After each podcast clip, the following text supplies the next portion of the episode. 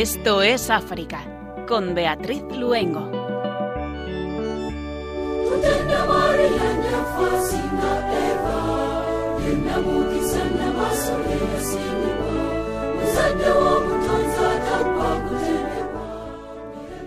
Muy buenas tardes a nuestros queridos oyentes. Cuando son las 8 de la tarde, las 7 en las Islas Canarias, estamos encantados de volver a estar aquí con ustedes en esta hora en que de la mano de María nos acercamos al continente vecino. Les saludamos si ya nos estaban escuchando y les damos la bienvenida si se acaban de incorporar. Javier Esquina en el control de sonido y Beatriz Luengo quien les habla. Hoy viajaremos a la historia reciente del continente africano. Lo haremos a través de dos países, uno en el corazón de África, la República Democrática del Congo, el otro en la costa del Mediterráneo al norte de África, Libia.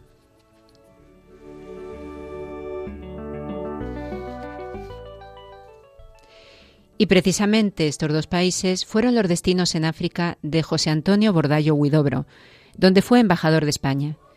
En la República Democrática del Congo desde 1996 al 2000. Allí vivió dos guerras y coincidió con figuras tan destacadas del continente africano como Mobutu Sese Seko o Laurent de Siren Kabila. En el 2014 fue embajador de España en Libia su estancia coincidió también con una situación muy inestable poco después de la caída y ejecución de Muammar el Gaddafi, cuando los enfrentamientos entre grupos rivales adquieren el carácter de una nueva guerra civil. Y les contaremos un gesto precioso del Santo Padre, la donación de respiradores a un pequeñito país del sur de África, Eswatini. Los ha enviado al Hospital Católico del Buen Pastor de Siteki. Música desde la República Democrática del Congo en Lingala y desde Angola en Kimbundo. Comenzamos Esto es África.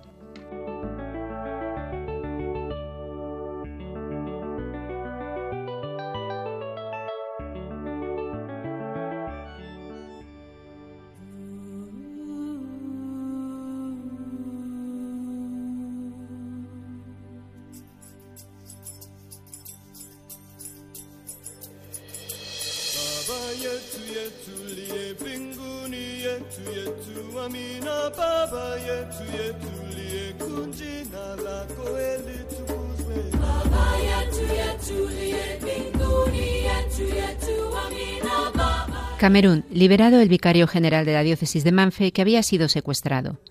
El padre Julius Agbortoko fue secuestrado el domingo 29 de agosto por parte de un grupo que se identificó como combatientes separatistas. El sacerdote regresaba de Cocobuma, donde había pasado el fin de semana de visita pastoral y para la inauguración del presbiterio de la parroquia. El secuestro del padre Agbortoko se suma a una serie de secuestros y atentados en las luchas separatistas de las regiones anglófonas de Camerún contra las fuerzas del poder central, que se convirtieron en conflicto armado en 2017. Según la ONU, los combates en Camerún han provocado hasta ahora la muerte de miles de personas y han obligado a más de 700.000 cameruneses a huir para ponerse a salvo, principalmente a la vecina Nigeria.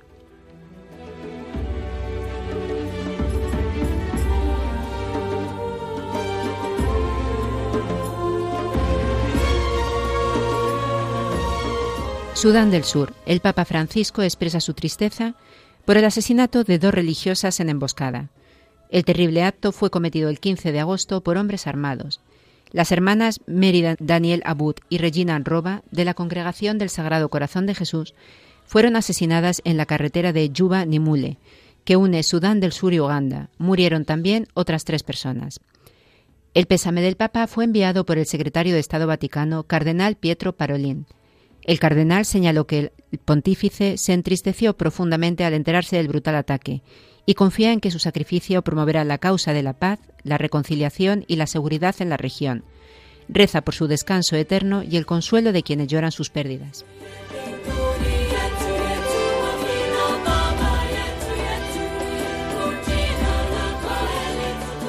Mali. La ONU denuncia el aumento de abusos sobre civiles atribuible en su mayoría al terrorismo.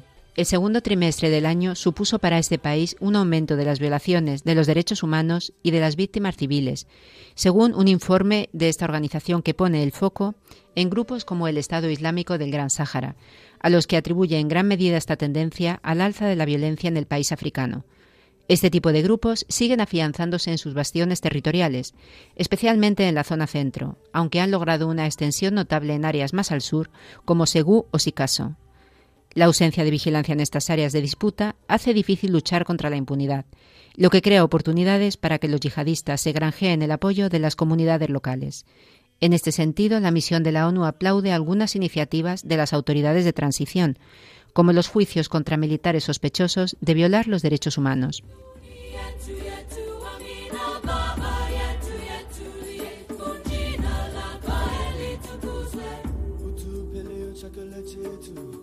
Zambia. El presidente reemplaza la cúpula militar y policial del país en un intento por renovar su imagen. Son las acciones recientemente llevadas a cabo por Hakainde Chilema, en la que se supone la primera reforma introducida por su ejecutivo desde que juró el cargo el pasado 24 de agosto. Su intención es que estos cargos los ocupen personas dispuestas a trabajar por el pueblo y con el objetivo de servir a su país. Además, ha llamado a las fuerzas de seguridad a garantizar el cumplimiento de los derechos humanos y el respeto a las libertades de la población. Y Chilema, que se hizo con las presidenciales el pasado 12 de agosto, ha sido detenido en múltiples ocasiones a lo largo de su vida.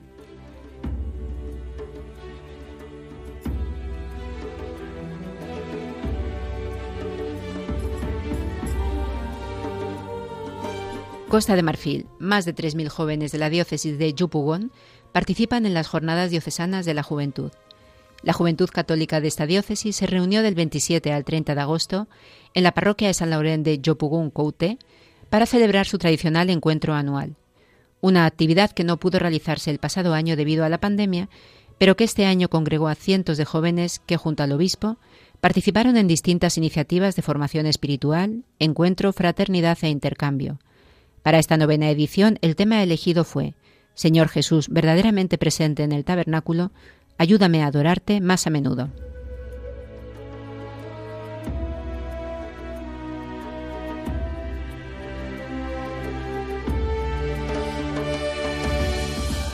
Egipto. El número de iglesias y edificios eclesiásticos tolerados por el gobierno egipcio asciende a 1958.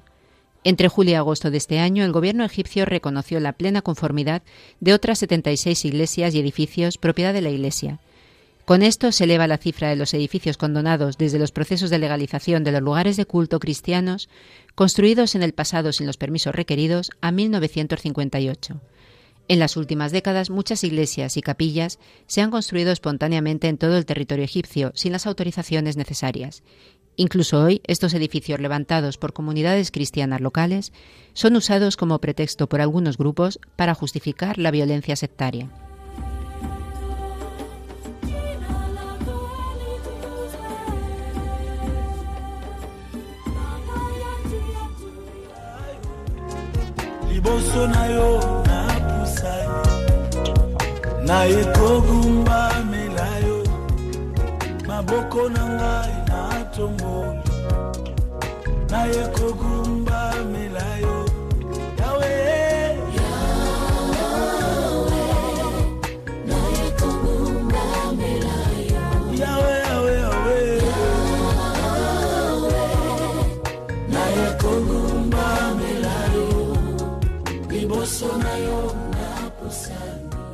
Los misioneros españoles son los mejores embajadores de nuestro país. Yo solo soy uno más. Estas son palabras de José Antonio Bordallo Huidobro, embajador de España, que aunque ya ha puesto fin a una larga carrera diplomática, sigue recordando con enorme cariño su paso por el continente africano, en concreto por la República Democrática del Congo y Libia. Los misioneros españoles que lo conocieron también lo recuerdan a él con enorme cariño, sobre todo por lo que hizo por ellos en momentos de mucha dificultad.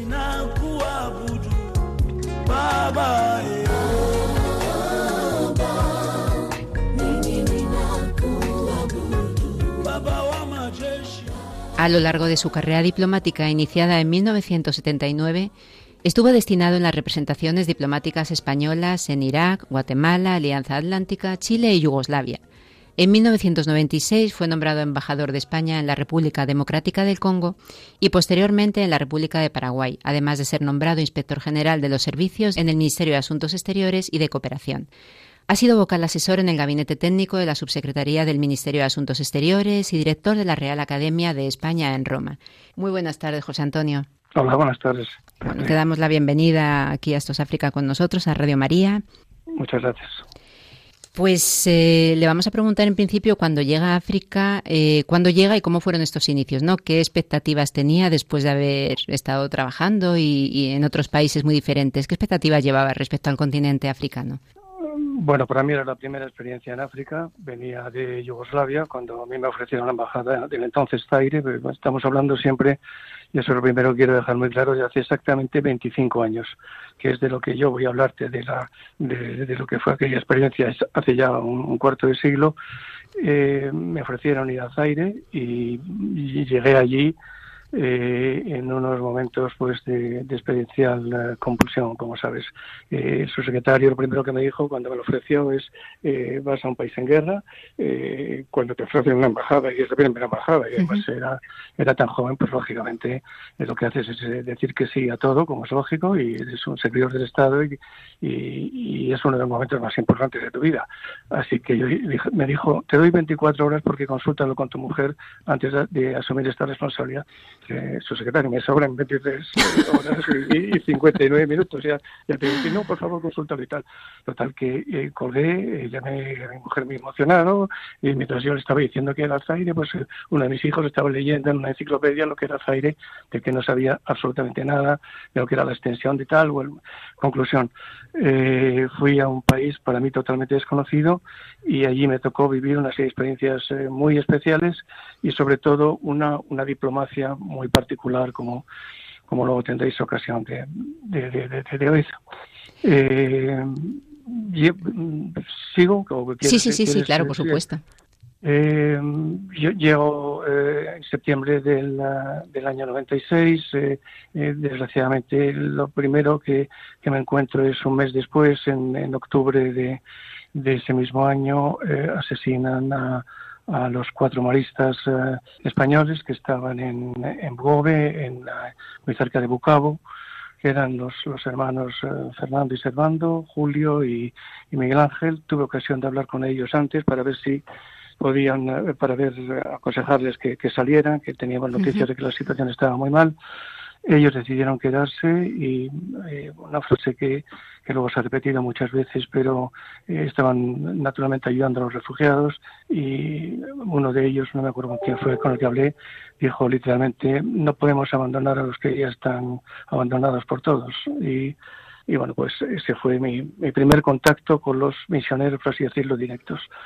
En, en, aquel entonces en, en Kinshasa había eh, un, aproximadamente unos 180 misioneros divididos en 25 congregaciones diferentes.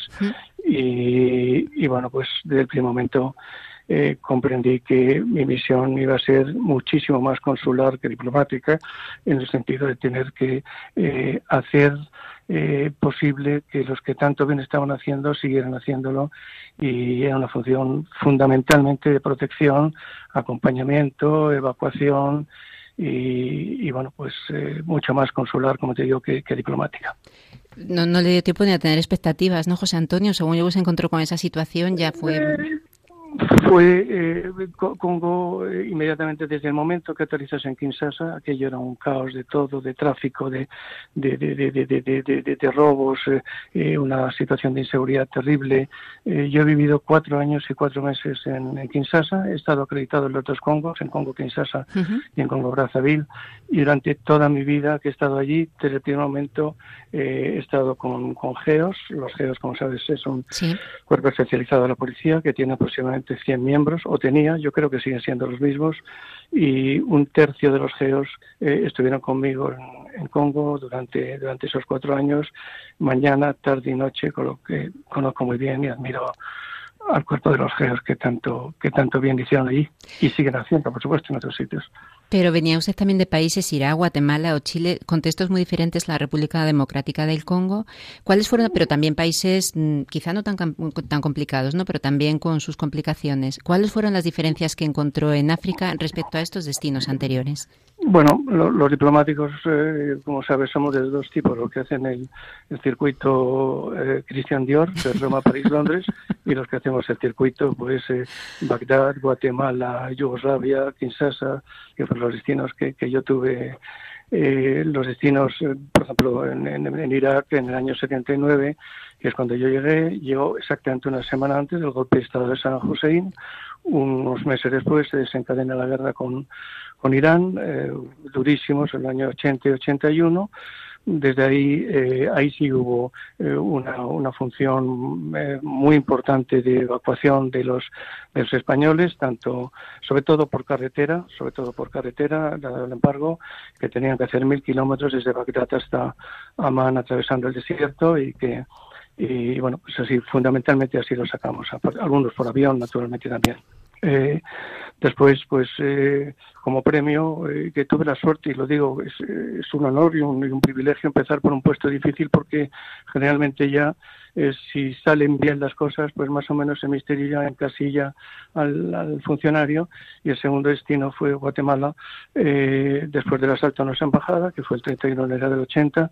Yo llego en el año 81 y durante el 81 al 84 eh, pues eh, me tocaron tres golpes de Estado, allí nació mi hijo pequeño, en mitad de un golpe de Estado precisamente, eh, dos atentados. La primera salida de los geos fue cuando se crearon hace pues tantos años, 25 años, fue precisamente a Guatemala.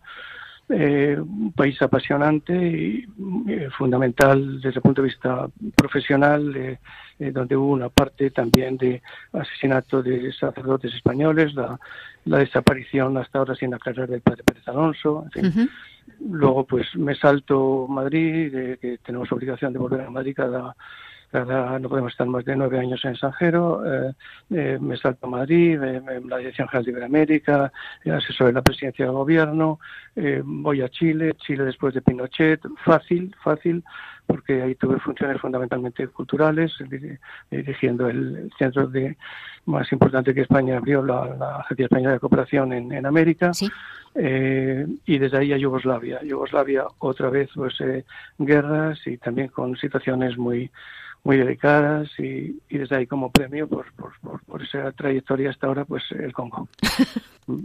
pues allí nos vamos a la Primera Guerra del Congo a hacer un poquito de historia de 1996 a 1997. Si tú, si tú un poquito en por qué se produjo este conflicto, pero también cómo lo vivió como embajador recién llegado en, en estos un tiempo en estos tiempos de guerra, ¿no? Pues eh, pues de una manera, como te digo, la, la embajada, imaginaros una una casa grande, nada del otro mundo, en la que eh, estaba eh, conviviendo con, con, geos que variaban en su número en función de las dificultades de la situación. Lo más que lo menos que hubo fue siempre tres y lo máximo en plena, plena guerra, antes de empezar la Primera Guerra Mundial y con la caída de Kinshasa fueron doce. yo presento cartas credenciales a Mobutu, fue el día de mi cumpleaños, el, cuando cumplía 47 años, el 22 de diciembre del, del 96. Eh, soy el último embajador del mundo en presentar cartas gerenciales porque cuando estoy eh, cuando éramos cinco embajadores yo era el número tres estoy presentando mis cartas gerenciales y de repente Mobutu que estaba artificialmente hinchado estaba ya muy enfermo y de repente se desvanece, eh, se, se, sienta, empieza un pánico generalizado, en no sé cuánto se interrumpen todas las ceremonias y el embajador que venía detrás de mí, que creo que era el de Turquía, se queda sin presentar credenciales y eso también. Entonces, a partir de ahí empieza ya una situación de incertidumbre terrible. Los, los, eh, los cadogos, es decir, los niños soldados de, de, de Kabila vienen andando, como sabes, desde Ruanda, van avanzando y, eh, y bueno, eh, eh, la, para hacerlo breve, eh, llegan a, a Kinshasa. Eh, Kinshasa cae el 18 de mayo de, de 1997. la vida nuestra de todos allí, con todos los religiosos, es un contacto permanente, una, una evacuación de algunos de algunas personas antes de la de la caída de, de Kinshasa. Mobutu, mientras tanto, muere como, como sabéis, como un perro, eh, como un paria, eh, mendigando un asilo en un avión con todas, con parte de su gobierno, con sus riquezas, eh, en fin, y al final el, rey el rey de Marruecos tiene piedad de él y, ahí está enterrado, un hombre tan tan rico que podría pagar toda la deuda externa del país, por ejemplo, pues muere muere totalmente solo, abandonado y, y, y en el extranjero, y ahí sigue. Su riqueza sigue, por supuesto, en, bancos suizos y, y, en fin, no, no se ha recuperado. Eh, mientras tanto, como te digo, con los geos visitamos todos los puntos que hacemos para dentro de nuestro plan de evacuación para, para proteger a la colonia y, entonces pues eh, establecimos 17 puntos en todo Kinshasa. Kinshasa es una ciudad gigantesca mm, eh, y, y, bueno, pues eh, esos puntos los visitábamos y hablábamos con ellos por fonía, que luego os explicaré lo que es esto de la, de la radio, eh, para, para la tranquilidad de todos. Eh, ese es uno de los días más emotivos que vivimos todos, cuando yo estoy en ese momento con 12 geos, cuando ha caído Kinshasa, estamos hablando de mayo del 97. llamo al jefe de los geos, que se llama Rodrigo, que el responsable de todos, era un hombre que desgraciadamente murió luego de una manera absurda en un accidente de tráfico eh, en, Suiza, creo, y, eh, y le digo, eh, Rodrigo, quiero, quiero pedirte algo muy importante. digo, vamos a salir mañana, mañana por la mañana, a las seis de la mañana, a visitar todos y cada uno de los puntos de donde están concentrados todos los españoles. Y él me dijo, embajador, es una locura, es una locura, pero por supuesto aquí estamos todos a sus órdenes y nuestra misión es obedecer lo que usted diga, pero no tanto por, por, por proteger a la persona, que es lo que me interesa eh, señalar, sino por proteger a la persona que tiene la responsabilidad de poder tomar las decisiones para ayudar a los demás. Es decir, que eh, es importante que, se sepa eso cuando se protege a un embajador. Eh, salimos a las seis de la mañana. Salimos, bueno, tengo que decir naturalmente que la embajada éramos muy pocos, era eh, otro diplomático y yo, eh, Carlos Abella, hoy embajador, y un joven en aquel entonces, eh, muy competente y muy querido por todos. El nuncio también era español y queridísimo por todos los religiosos, Faustino Sainz Muñoz, que desgraciadamente también murió hace un par de años. Y, y bueno, y luego un equipo muy bueno en la embajada y de, profesionales, un, operador de radio magnífico, en fin, todo un, un, equipo extraordinario. Bueno, pues esa mañana del 17 o del 18 de mayo eh, estaban entrando los cadogos a tomar Kinshasa. Era un gran signo de interrogación y no sabíamos lo que iba a ocurrir. El nuncio eh, le llamé esa misma noche, después de hablar con los CEOs, y dije, Faustino, voy a salir mañana a visitar todos los puntos y eh, te tengo que decir que el jefe de los geos le parece una locura, pero que naturalmente me va a acompañar con sus hombres. Me dijo, déjame, por, me dijo, por Dios bendito, te pido, José Antonio, déjame que te, que te acompañe porque eh, son, eh, yo soy el, embajador también, lógicamente, de todos los misioneros, que era nuestra colonia fundamental, en un 99% era misionera, no había, había civiles que no fueran, que no fueran religiosos entonces también coincidía con que en esos momentos, como todo el mundo daba por hecho que iba a ser aquella una matanza, la caída de Kinshasa, había varios periodistas, entre ellos Vicente Romero.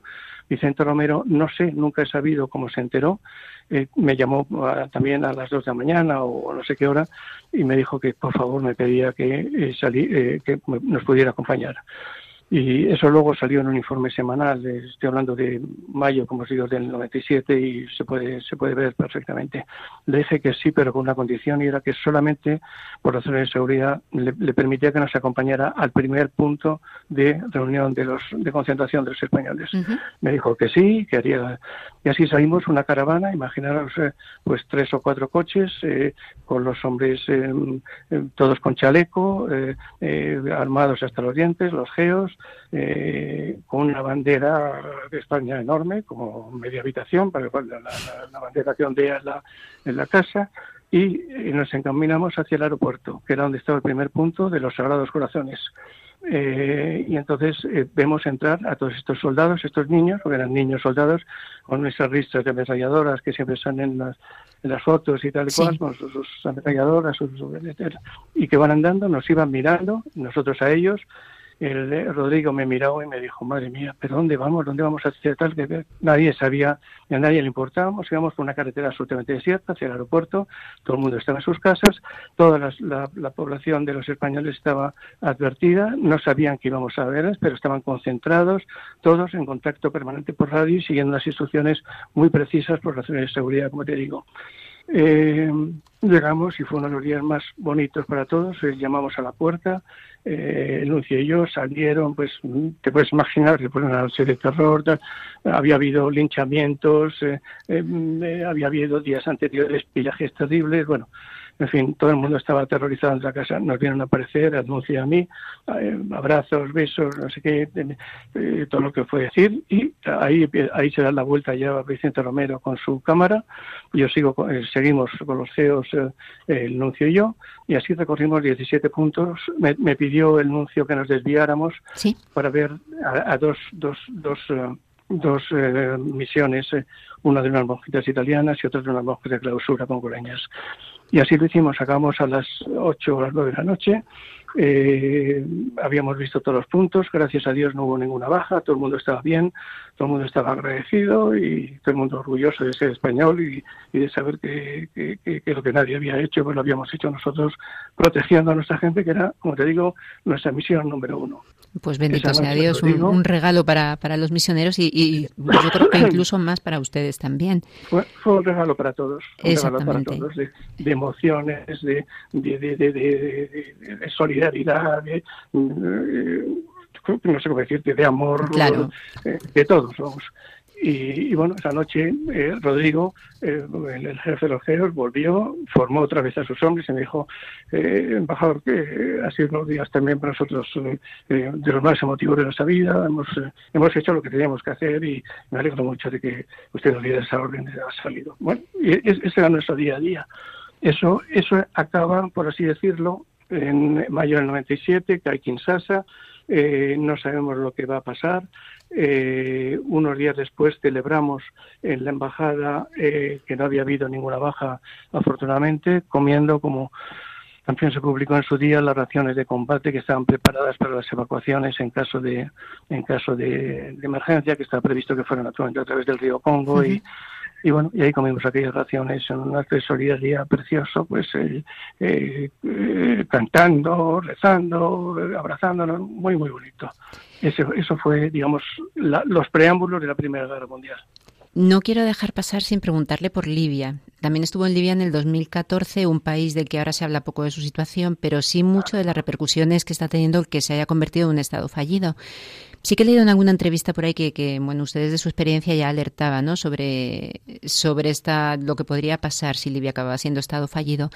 Cuéntenos un poco cuáles piensa que son estas repercusiones que está teniendo, sobre todo para el continente africano.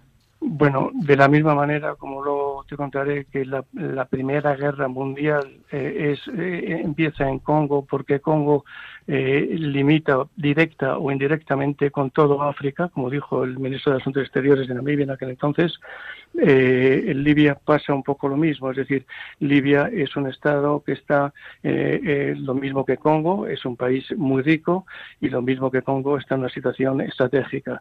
Cuando Gaddafi en un momento determinado fue señalado como un paria internacional, dijo una frase terrible y es tengan ustedes mucho cuidado porque puedo teñir Europa de negro dijo literalmente, enviando un millón de, de migrantes ilegales.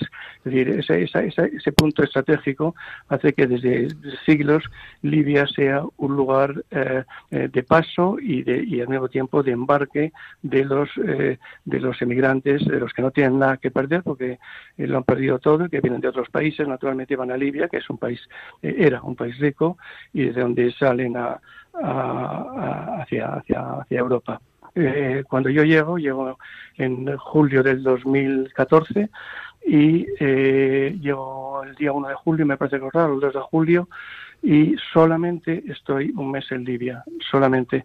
Eh, voy a explicar por qué. El día 11 de, de, julio empieza la guerra abierta en Trípoli. Eh, eh, yo estoy en estos momentos con, GEOS también, naturalmente. Eh, hacemos primero las evacuaciones terrestres de los trabajadores españoles que había allí por carretera desde Túnez hasta, perdón, desde, desde Trípoli hasta la frontera con Túnez y gracias a Dios también sin, sin ninguna baja, eh, un éxito desde el punto de vista logístico y, eh, y desde ahí en, la frontera con Túnez les recogían desde nuestra embajada y ya les llevaban eh, sanos y salvos a, hacia sus destinos. Eh, y luego, lo más complicado, las dos operaciones aéreas eh, de, eh, desde la, salida de Trípoli. Ahí tengo que decir que la, embajada, la embajada es un todo, como te decía antes, no solamente está en el Ministerio de Asuntos Exteriores, en estos países naturalmente tienes también un representante del Ministerio del Interior, un, representante de la del, del CNI, eh, servidores del Estado extraordinarios que eh, hicieron un trabajo fabuloso para, eh, en un momento determinado, conseguir sobornar, porque te tengo que decir que aquello es una guerra de taifas y es se define en dos palabras muy sencillas. Hoy, como hace siete años, es una guerra por el poder y por el dinero. Ahí nadie piensa ni en la unidad, ni en la dignidad, ni en el presente, ni en el futuro de los libios, ni nada. Son señores de la guerra, haciéndose la guerra mutuamente, y todo se compra y se vende, y por tanto la lealtad es exclusivamente al poder y al dinero. No hay otra, no hay otra explicación. Bueno, pues eh, se sobornó a un jefe de una milicia radical para que nos permitiera eh, aterrizar en una base militar en Trípoli. Ahí eh, llegó el primer Hércules en, eh, en finales de julio. Finales de julio, ahí habíamos hecho naturalmente el punto de concentración, había sido la residencia de la embajada, desde las 5 de la mañana. Eh, eh, era tal el miedo que había, lo que podía pasar, eh, que el ejército del aire mandó su unidad especializada, aterrizó el avión, estábamos en contacto permanente. El ministro de Defensa, los dos ministros, el ministro de Exteriores y el ministro de Defensa, Pedro Morenés, pendientes de la operación mañana, tarde y noche, y supieron tomar la decisión oportuna, perfectamente coordinada, despegando los aviones desde Zaragoza. Eh, el primer avión aterrizó, salieron 12 hombres y mujeres, porque también iban eh, mujeres del ejército español nuestro, rodearon el avión, el avión eh, con los motores en marcha, la, gente perfectamente ordenada con una pequeña bolsita en, la mano, pues les, les metimos en, el avión a toda velocidad, volvieron a subir al avión después de esto, toda esa operación de aterrizaje y despegue fue, fue rapidísima. Eh, tengo que decir que España en estos casos es siempre muy generosa. Nosotros evacuamos a ciudadanos de 11 nacionalidades diferentes, aparte de europeos, te puedo decir, por ejemplo, pues de, de, Brasil, por, por, decirte algo, una, una abuela, una, una hija y una nieta, eh, por, por decirte un, caso así raro. Y, bueno, pues salió ese primer avión. Y después, cuando ya no quedaba nada más que la, embajada, el, personal de la embajada, pues exactamente lo mismo que ahora con, nuestro embajador en Afganistán, pues eh, el, el, 1 de agosto salimos los, toda la embajada con em, todo el personal que pudimos meter dentro y exactamente aterrizando lo mismo en esa base. Base que después utilizaría unos meses después, eh, un año un año y tres meses después, eh, nuestro ministro eh, García Margallo, nuestro ministro de Asuntos Exteriores, uno de los primeros ministros en aterrizar en la misma base para presentar sus, su apoyo al, al gobierno al gobierno libio. lo mismo, un, país en caos, un país sin ejércitos, sin, sin hospitales, sin administración, con una inmensa corrupción, muy parecido, muy parecido a, Libia. También, por cierto, con dos misioneras eh, eh, que, carmelitas eh, a las que a las que también evacuamos precisamente el día no se olvida nunca el día 23 de julio el día que murió mi madre aquí en, Madrid sin poder despedirme de ella obviamente Así que eso fue, eso fue Libia. José Antonio, vamos a dejar ahora un poquito la historia para pasar a otro tema que sabemos que le encanta hablar, que es precisamente el trabajo de nuestros misioneros, a los que también ha conocido en África. Pero antes de continuar, si le parece, nos vamos a trasladar a la República Democrática del Congo a través de la música. El padre Macaba y el grupo Mbana en Vila cantan la gloria de Dios en el santuario mariano del Centro Católico Interdiocesano de Kinshasa.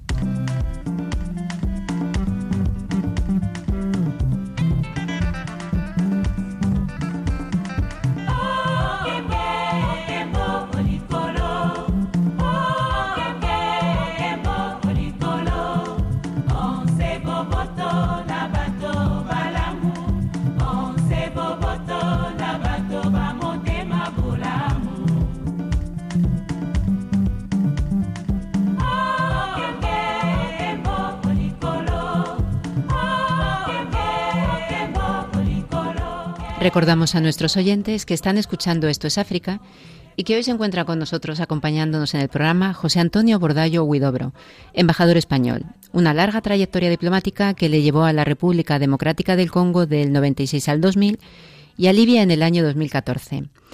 José Antonio, tú, usted mismo ha declarado que los misioneros españoles son los mejores embajadores de, de nuestro país. Usted solo es uno más. Me gustaría recoger estas propias palabras y que nos contara un poco en qué punto se inicia esta relación con nuestros misioneros, que luego ha sido tan estrecha. Bueno, desde el primer día. Desde el primer día. Eh, quiero decir, eh, cualquier misionero que haya estado allí te puede decir que Em, todos los, eh, días estábamos, estábamos reunidos con unos, con otros.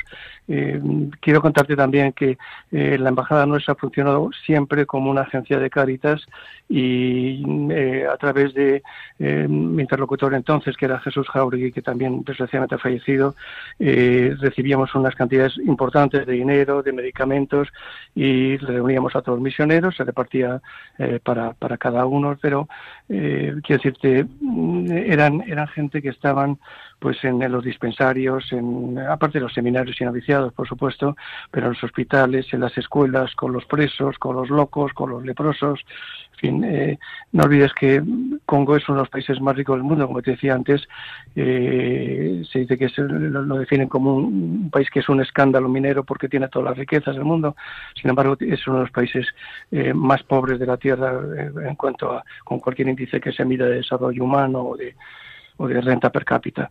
Entonces, eh, es gente, eh, lo que más te llama la atención es gente que, que eh, no teniendo nada, pues están, de repente aparecen por ahí unos, unos, unos, unos, seres extraños, que son los misioneros, que llevan toda la vida, pero que, que son los blancos, que para ellos son gente privilegiada y que eh, ellos, los misioneros, se encargan de intentar darles de comer, de, de, de, de llevarles dignidad, de, de, escucharles, de saber perder el tiempo con ellos, de regalarles una sonrisa, de, saber acariciar. Entonces, eh, cuando digo dignidad, que es un tema para mí capital, es como me explicó una religiosa un día, dice, nosotros salvamos vidas con una sonrisa. Y es verdad, es decir, cuando, cuando en los momentos más duros de evacuaciones, cuando usted sabes que van a entrar y esta gente cuando entra matan y eh, salvajemente hablando eh, en el corazón como en el corazón de las tinieblas describe, describe Conrad, ¿no? Pues esta, esta, gente, la, la,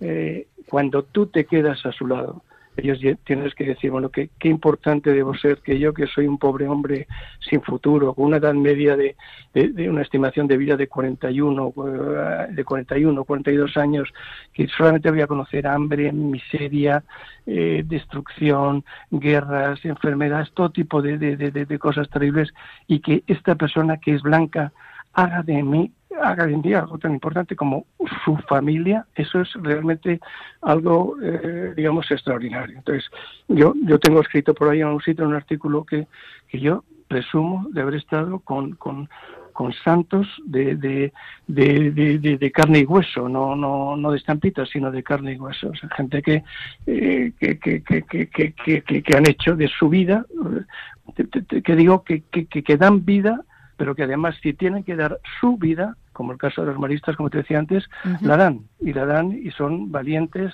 eh, están donde nadie está, cuando todo el mundo huye, cuando todas las ONGs eh, se han ido, eh, ahí están los misioneros. Y las mujeres son especialmente valientes, las religiosas son especialmente valientes, no tienen miedo a la muerte, jamás sería una religiosa en la, o un religioso si hay que evacuar sin sus eh, eh, novicias, eh, nunca. Entonces era, era verdaderamente un privilegio el ver por algo que también aprendí, no, no sé si dejó San Juan, ya no me acuerdo, pero perdóname, pero al final se nos juzgará por la cantidad de, amor que hayamos sabido dar. Entonces, eh, por eso digo que esta gente son santos de carne y hueso para mí, lo digo, lo repito, tengo muchos amigos misioneros y saben que, hablo con el corazón. Sin duda, porque ellos también, por lo que yo he leído, le tienen un cariño enorme. Impulsó usted un proyecto de instalación de 24 estaciones de radio en distintos puntos de la República Democrática del Congo. ¿Con qué objetivos? Nos ha contado un poquito, pero ahora aprovechamos para que nos cuente un poco eh, más. No, no es un proyecto, fue una, una realidad maravillosa. Eh, eh, y, quiero agradecer, y lo he hecho mil veces, pero ya que tengo esta ocasión de hacerlo, a Telefónica y a la Fundación Telefónica, lo he hecho muchas veces por escrito, naturalmente a su presidente, a sus directores y al que fue el alma del montaje de las estaciones de, radio allí, que se, se, llama Pedro Tellez y con el que estoy en contacto. esta gente hizo algo extraordinario y era el poner fonías fonías estaciones de radio en, la embajada en primer lugar para que fuera el centro de comunicación con todos. Nosotros en clave éramos Casa Grande, era la embajada la, donde trabajamos, por así decirlo. Casa Chica era la residencia.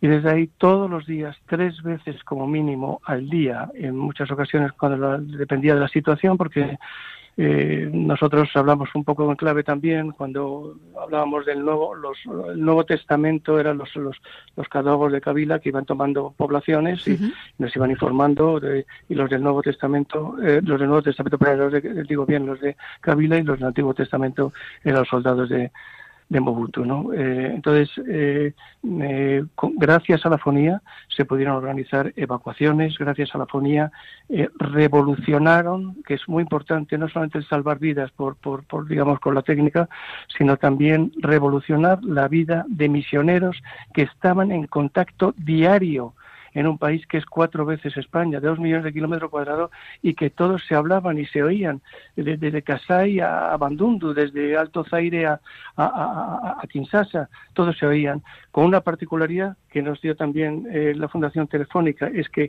todo el mundo pudiera hablar con sus familiares, es verdad que unos minutos, a veces teníamos que cortarles un poco, porque todos oíamos todo lo que se contaban, es decir, una, una hermana que quería hablar eh, con su madre que estaba en un pueblajo perdido en, eh, digamos, en el Alto Zaire y que quería hablar con su madre que estaba en un pueblo de Burgos, Madrid Radio hacía la comunicación. Pero esa conversación de madre e hija, te puedes imaginar que llevaban sin verse no sé cuánto tiempo, eh, sabiendo todo el mundo que estaban en guerra y tal, pues eh, lógicamente era, era, muy emotivo entre ellos y tal. Entonces, esto en, en, total, en total eran prácticamente 160 eh, puntos los que teníamos controlados. Por ejemplo, en eh, Kinshasa, en el nombre clave era Kina, teníamos 12 fonías, pero contactábamos con 60 puntos.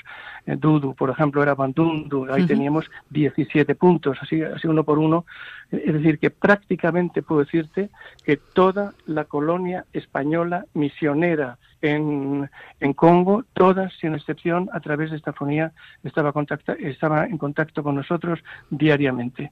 Eh, eso fue algo realmente extraordinario y digno pues de reconocimiento no solamente eh, no teníamos gente civil, como te digo, pero sí, como hicimos naturalmente también eh, solicitando una condecoración para Pedro Tellez, que fue realmente para muchísima gente pues un, ángel técnico que cambió su vida, literalmente cambió su vida. Es impresionante, sobre todo además teniendo en cuenta que hablamos hace 25 años, o sea, que, que es poder disponer esos de todos esos medios técnicos para poderse comunicar es, es impactante. José Antonio Conde no lo tenía, no lo tenía nadie, y lo digo con gran satisfacción, con gran orgullo, no lo tenía ningún país, ningún país, y no lo tenía ninguna embajada de España. Eh, Telefónica lo hizo con, con nosotros, eh, y, bueno, no sé si después lo habrán hecho, no tengo ni idea, eh, pero, pero sí sé que, que, aquello fue un instrumento fundamental de, de, de salvar vidas y de, de, de mejorar sustancialmente la, la vida de todos nuestros misioneros. Condecoró usted a 118 misioneros españoles que llevaban más de 25 años en la República Democrática del Congo con la Orden de Isabel la Católica. ¿Cómo recogieron estos misioneros eh, que, siempre tienen tantísima humildad, ¿no? este reconocimiento a su labor de amor a Dios y a África? Pues con sorpresa y con humildad. Eh, eh, al principio no, no, no, entendía muy bien ni, ni, siquiera el por qué. yo decía, pero vamos a ver. Eh, y así se lo decía mi ministerio, ¿no? a veces tuve que, emplearme un poco a fondo porque había gente que me decía, oye, pero otra vez, es que nos mandas una, otra vez una, un, grupo de 30 misiones, por supuesto, y me faltan todavía, o sea, pero, pero no, no, no podemos, o sea, ¿quién tiene más mérito? ¿Quién puede tener más mérito? De una persona que ha dejado a su familia en España, que iban en aquel entonces, eh, al principio cada cinco años a España, cada cinco años, después cada tres, ahora creo que es cada dos años van a España, y que su familia está aquí, que son los que hacen grande a España, o sea, son, son la gente que están, como te decía antes, con, con, los más desarrapados de la, de, la, de, la tierra y que están ahí enseñando, que jugándose la vida, que cuando hay que dar la vida la dan ¿Quién, ¿Quién, hace más importante España? ¿Qué, ¿Qué, país tiene más misioneros? Eh, Congo es el país que más misioneros españoles tiene, o tenía hace 25 años, espero que siga siendo así. ¿Quién hace esto por, por la gente gratis de Tamor? Entonces, cuando yo les decía, vamos a ver, eh, yo creo que, hay que pensar en un tiempo prudencial para que nadie se llame. O sea, un, cuarto de siglo de tu vida no te parece suficiente para que mañana te pongan una condecoración. Y yo, siempre cuando me decían con la misma sorpresa, todos sin excepción, yo decía, mira, te lo, te lo voy a pedir por favor para que lo entiendas. Voy a proponer al Ministerio de Asuntos Exteriores para que, si le parece oportuno, lo propongan a, la Casa de Su Majestad el Rey.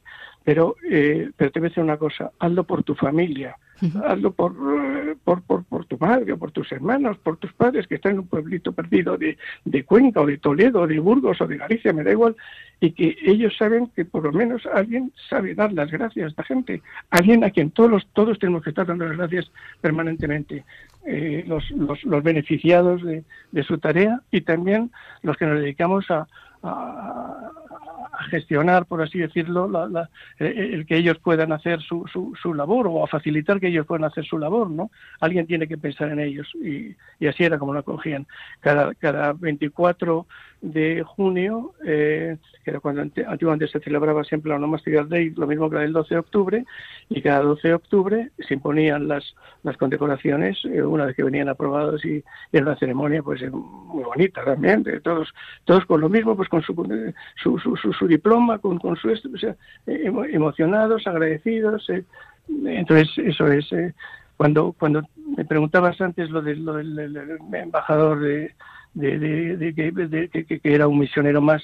Sí. Yo, quiero, yo quiero puntualizar una cosa, es decir, cuando, cuando te digo, eh, eh, y lo digo con el corazón en la mano, lo de, lo de la, lo que son estos hombres y mujeres, eh, yo soy un embajador, por así decirlo, laico, administrativo, un funcionario, un, servidor del Estado. Eh, pero eh, comprenderás que con lo que hace esta gente, estos, estos señores son embajadores de Dios, que, es, Efectivamente. otra, liga, o sea, nosotros estamos jugando en otra división diferente. Hmm. Estamos hablando de gente que deja todo y, que se dedica a hacer el bien. Bueno, y, entonces de vez en cuando, pues eh, los funcionarios pensamos hay que proteger, ayudar, de vez en cuando no, siempre, me refiero a, ayudar, pero digo que de vez en cuando tienes el privilegio de coincidir con ellos. Entonces llegas a este sitio y bueno, pues, ¿qué, qué, qué, cómo, cómo, voy a ser yo uno más? No, pero es que eres un padre, un misionero, como un, eh, un padre, un amigo, no, yo soy, me podéis decir, hasta eh, eh, quizá una de las cosas más, más bonitas que me dijo eh, cuando yo me despedí, te puedes imaginar, pues hubo muchas cartas y muchas comidas y cenas en cada congregación, cosas muy emotivas y donde todos lloramos muchas veces y tal cual. Hubo, un, no voy a decir ni el nombre ni voy a decir la congregación porque se le identificarían inmediatamente, y, pero me dijo una cosa muy, muy bonita, me dijo, eh, solo me, escrito, y me decía algo así como, gracias y adiós. Y decía, llegaste como embajador y te fuiste como amigo. No se lo cuentes a nadie porque nadie entendería lo mucho que nos has querido. Ya se acababa la carta. Impresionante. Eh, José Antonio, yo creo que con casi nos vamos a quedar ya para finalizar con estas palabras que nos acabas de, decir, porque te iba a preguntar con qué, con qué le iba a preguntar con qué recuerdo se quedaba, pero ya nos lo ha comentado. Y yo creo que podemos poner en el corazón inmaculado de María, ¿no? Comentaba que los misioneros son, son personas que dan la vida y dan su vida. Bueno, pues quizá poner en el corazón inmaculado de María esa intención, ¿no? Que, que decía también esta religiosa que comentaba, salvar vidas con una sonrisa.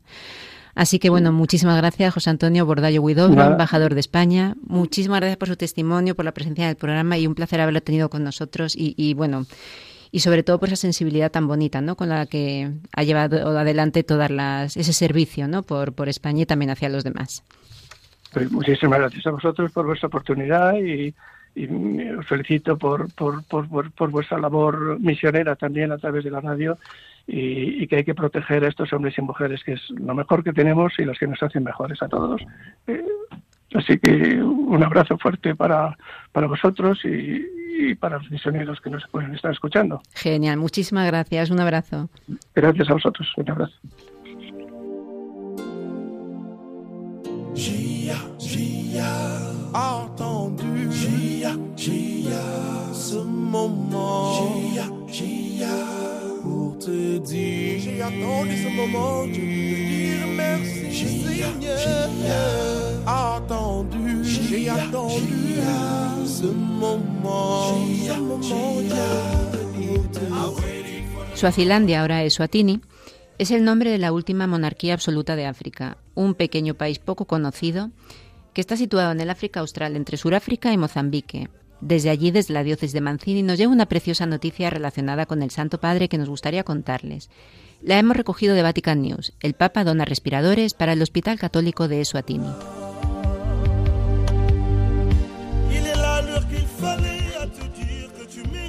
El material sanitario fue destinado al Hospital Católico del Buen Pastor de Siteki, en el estado de Eswatini, al sur de África, para que pueda combatir la pandemia de la mejor manera posible. El obispo de Mancini, la capital, Monseñor José Luis Ponce de León, agradeció al Papa su papel activo y orientador en esta difícil etapa de la vida humana dos respiradores pulmonares portátiles, 10 cajas de mascarillas quirúrgicas, 10 cajas de mascarillas N95 y algunos saturómetros. Esta es la donación realizada por el Papa Francisco al Hospital Católico Buen Pastor de Siteki en Eswatini, para que pueda luchar mejor contra la pandemia del COVID-19.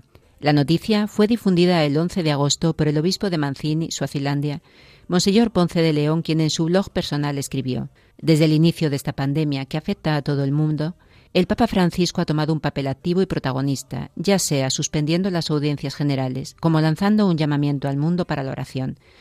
Monseñor Ponce de León recordó en particular la Statio Orbis presidida por el pontífice, completamente solo, en la plaza de San Pedro el 27 de marzo de 2020. Era la imagen de un mundo que vive aislado, explicó, pero al mismo tiempo la imagen de un pastor que permanece cerca de su rebaño. Cuando las vacunas estuvieron disponibles, añadió el prelado, el Papa recibió la vacuna e instó al mundo a hacer lo mismo, definiendo la vacunación no solo como un salvavidas, sino también como una opción ética. El pontífice, además, dijo Monseñor Ponce de León, pidió reiteradamente el acceso universal a las vacunas, instando a una suspensión temporal de los derechos de propiedad intelectual.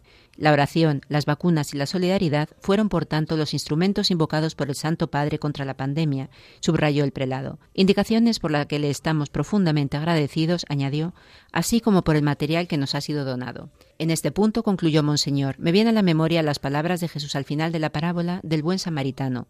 Ve y haz tú lo mismo. El ejemplo del Papa Francisco, de hecho, no es solo para los líderes religiosos, sino para todos nosotros. Como buenos samaritanos de hoy, estamos llamados a la oración, a respetar los protocolos antivacunas, a vacunarnos, a animar a otros a hacer lo mismo y a apoyar a los necesitados. Por último, el prelado impartió una bendición a todos los trabajadores sanitarios y médicos del Hospital Católico de Siteki. Cabe recordar que hasta la fecha se han producido más de 34.000 casos de coronavirus en Eswatini con más de 900 muertes. En enero, con la explosión de la llamada variante surafricana del virus, entraron en vigor durante 15 días las medidas restrictivas contra el coronavirus que llevaron a la suspensión de las misas con concurrencia de personas. Mientras tanto, la campaña de vacunación avanza lentamente. Hasta la fecha, solo algo más del 7% de la población ha recibido la doble dosis de la vacuna.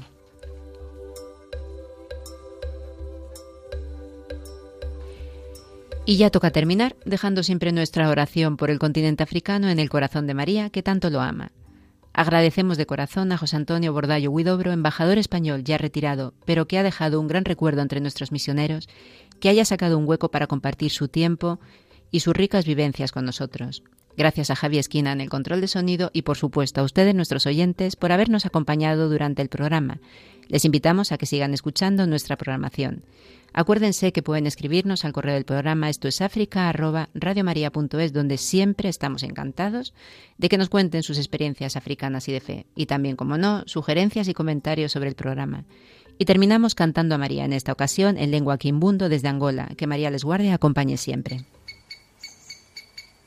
Tu corazón de Angola na África, ofertamos nuestro canto a todos los seres y a todos los reinos la naturaleza, para que a paz y el amor curen y eleven todo el planeta.